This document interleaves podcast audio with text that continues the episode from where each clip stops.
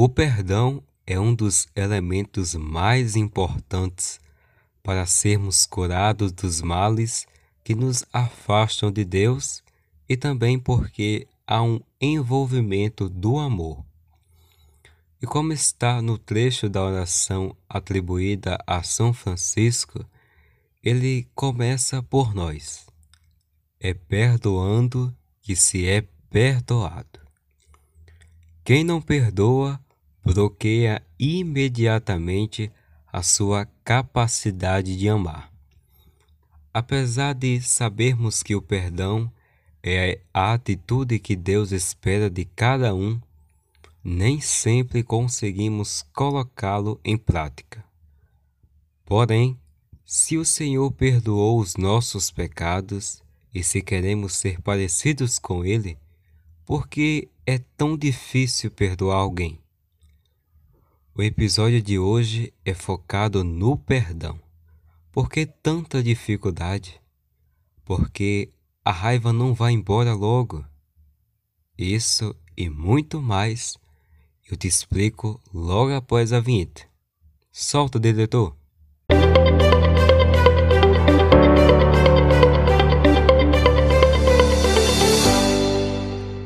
No momento da mágoa, acostumamos primeiramente, ter uma atitude de autodefesa.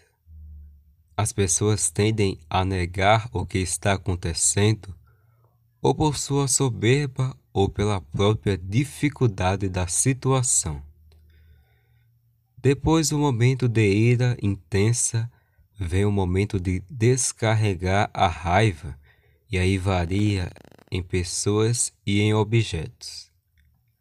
Em seguida, a dor externa se torna algo interno, como se fosse um desconsolo emocional.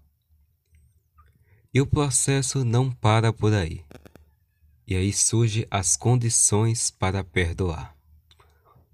A maior dificuldade pode ser perdoar quem amamos e faz a diferença nas nossas vidas já que de estranhos você não sabe o que esperar e de pessoas com comportamentos amargos e maledicentes já se imagina o pior. Algo que costuma travar o processo de perdão e não permitir o avanço é a ideia de que perdoar é deixar para lá ou esquecer.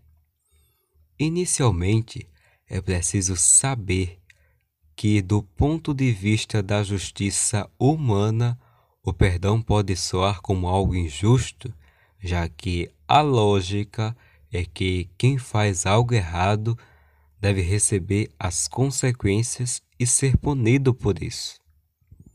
Ou que quem promoveu a mágoa deve ter de volta o mesmo sentimento. A vingança muitas vezes pode iludir e dar a sensação de prazer, mas ela é aparente e logo desaparece, fazendo com que o mal da mágoa e do rancor atinja apenas quem o sente. Não cura sua dor, não transforma o que está por dentro. Por isso, quem não perdoa torna-se refém da sua própria dor. Perdoar é saber que a vida se encarregará, mas não devemos desejar a punição. Só consegue verdadeiramente ficar livre desse mal quem tem as virtudes da compaixão, da bondade e da humildade. Perdoar não é o mesmo que esquecer e não está relacionados apenas a sentimento. É também vontade, é decisão. Busque determinar que quer perdoar e tome atitudes que estejam de acordo.